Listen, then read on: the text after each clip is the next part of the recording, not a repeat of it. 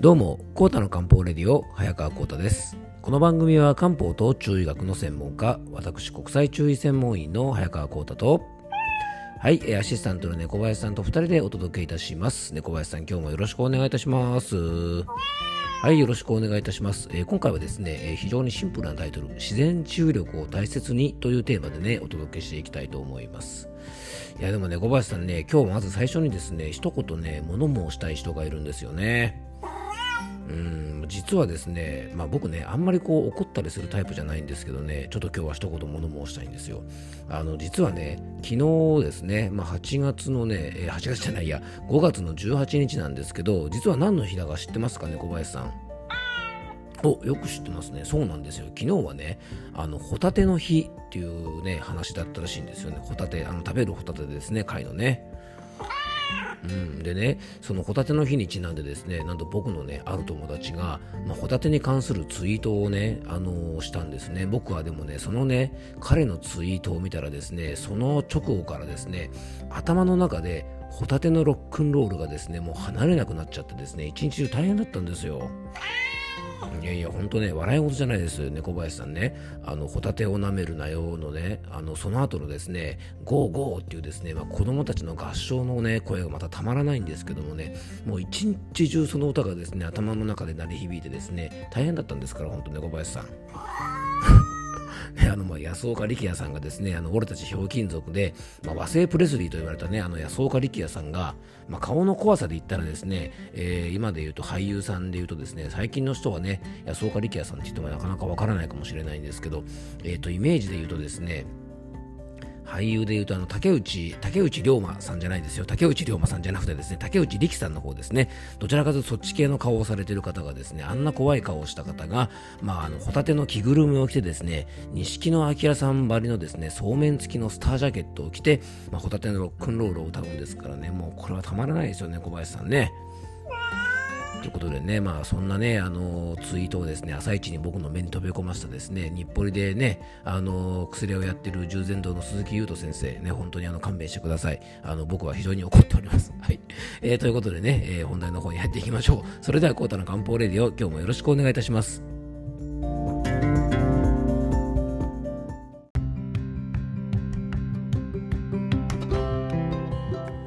はい、ということでね、今日の本題に入っていきましょう。えー冒頭からですね、まあ、ホタテのロックンロールの話でね、皆さんずっこけたかもしれませんがね、猫林さん、まあ、気合を入れ直して、えー今日はね、また本題の方に入っていきましょうね。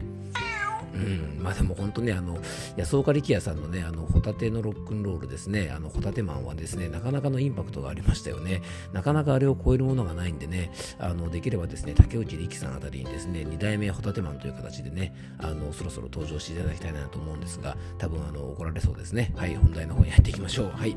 えっと、今日はですね、まあ、自然治癒力、ね、についてちょっとこういろいろ考えていきたいなと思うんですけどもあの自然治癒力についてはね何度かこの番組でもお伝えしてきましたがあの実はですねちょっとその大切さをねあの痛感するというか感じるちょっとエピソードというかねあのことがあったのであの今日はこの話についてね、えーちょっとお届けしていきたいなと思ってます。あの僕がね改めて自然治癒力についてねちょっと考えさせられたのがあのあるお客様がですねちょっと骨折をされてしまってねあの、まあ、早く回復するにはどうしたらいいかななんていうことをね聞かれたことがきっかけだったんですね。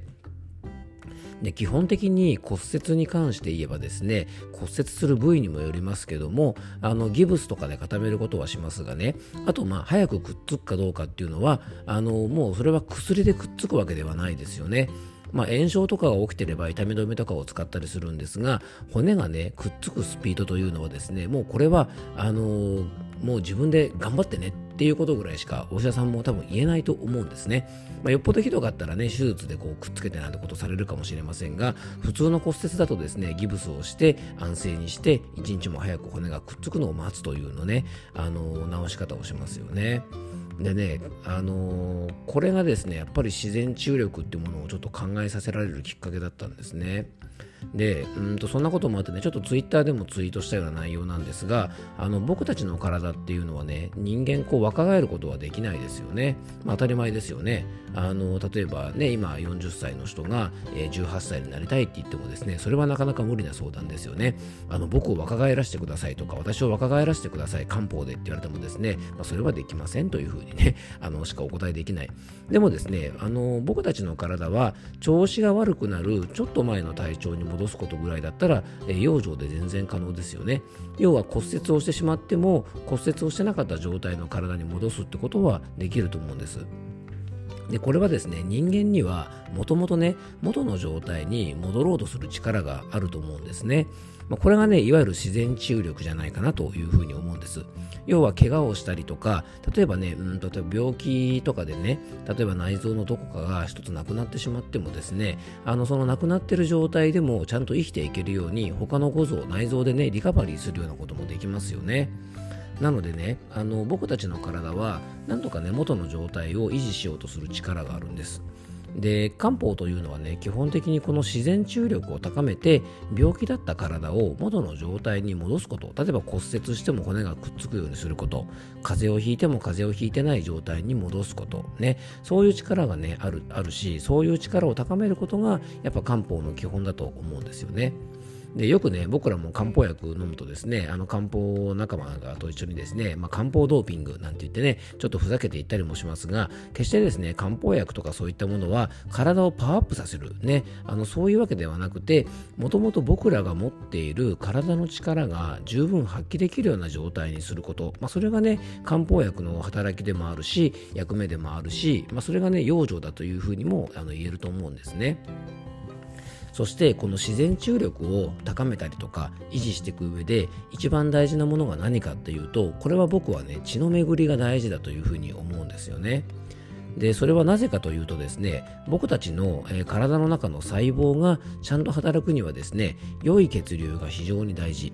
ね、あの隅々まで血液が流れている状態で要はね細胞の入れ替わり新陳代謝というものがちゃんと行われるためには良い血流で要はね体中の細胞に酸素とか栄養が行き届かないといけないんです。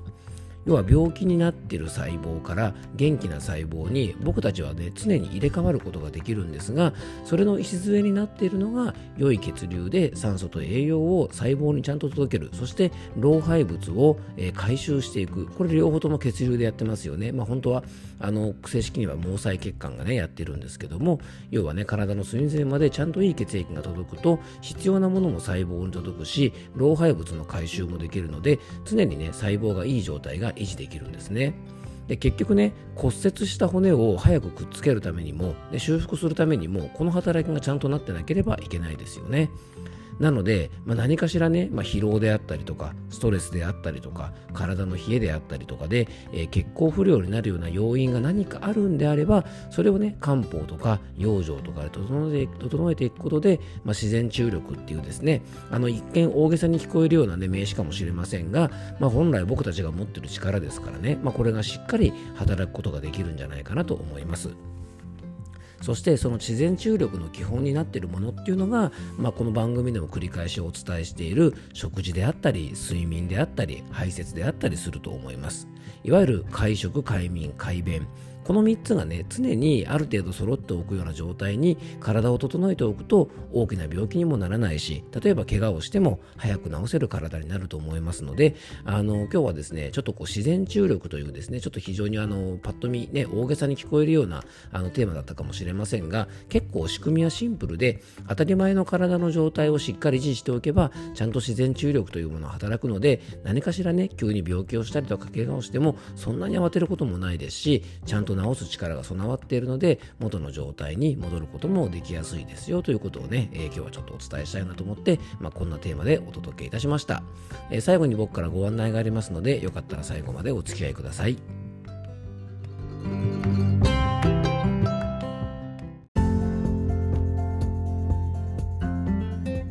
ことでね、今日は自然注力について、えー、ちょっとお届けをさせてもらいました。まあ、猫林さんね、やっぱり僕ら動物にはね、本当に怪我をしようが病気をしようが、あの、元に戻る力っていうのがありますよね。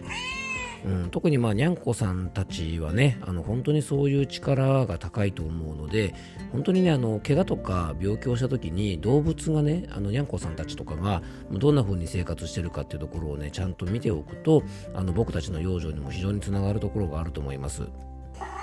うん、本当ね食べ過ぎずねあの体をしっかり休めて体を注意させますよね、まあ、僕たち人間はですねちょあのちょっと病気をしたりとか怪我をしてもですね、まあ、ちょっと頑張って仕事しなきゃいけなかったりとか家のことしなきゃいけなかったりとかどうしてもねあの休んでばかりいられないという状況が結構多いので、まあ、その分無理をしなければいけません。なので、まあ、あの漢方とかねいろんなお薬っていうのは別に無理をさせるために飲むわけじゃないんですけどもあのそういうねやっぱり環境的にちょっと無理をしなきゃいけない時のサポートにもなると思いますのでであの生活養生と一緒にですね本当にあの、まあ、無理をさせるためにねあの漢方を飲むっていうのは僕もすごく反対なんですけどもあの生活を少しでも快適にするためにそういったものを活用するってこともねあのいいんじゃないかなと思いますよね。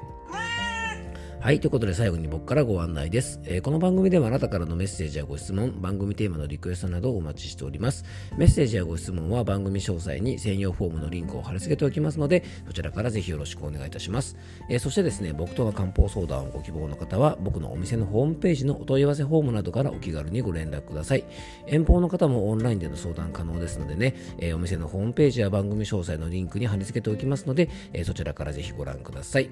そしてね、えっ、と、いよいよ来週の開催となりました、5月25日水曜日夜8時から、えー、漢方的梅雨時の養生法ということでね、えー、梅雨時を元気に過ごすための、えーと、オンラインセミナーを、えー、25日の水曜日に開催いたします。参加費は1000円となっておりますので、えー、お申し込みはですね、専用ホームページのリンクを番組詳細に貼り付けておきますので、そちらからお申し込みいただくか、え、ー、とね、ノートにですね、毎日あの健康に関するコラムをいろいろ書いてるんですけども、そちらのノートのね、マガジンの方に登録していただくとですね、月額500円で有料のノートの記事が全部見れるだけではなくて、なんとですね、このオンラインセミナーにも無料で参加、えー、していただくことができますので、えー、セミナー参加したいなとか、えー、当日参加できない方もですね、動画での配信をいたしますので、動画で僕のセミナーを見てみたいなんて方がいらっしゃいましたら、あの、ノートのマガジンメンバーにご登録いただくか、えー、オンラインセミナー専用ホームページからお申し込みいただけたらと思います。えー、今日も聞いていただきありがとうございます。どうぞ素敵な一日をお過ごしください。漢方専科サーター薬房の早川浩太でした。では、また明日。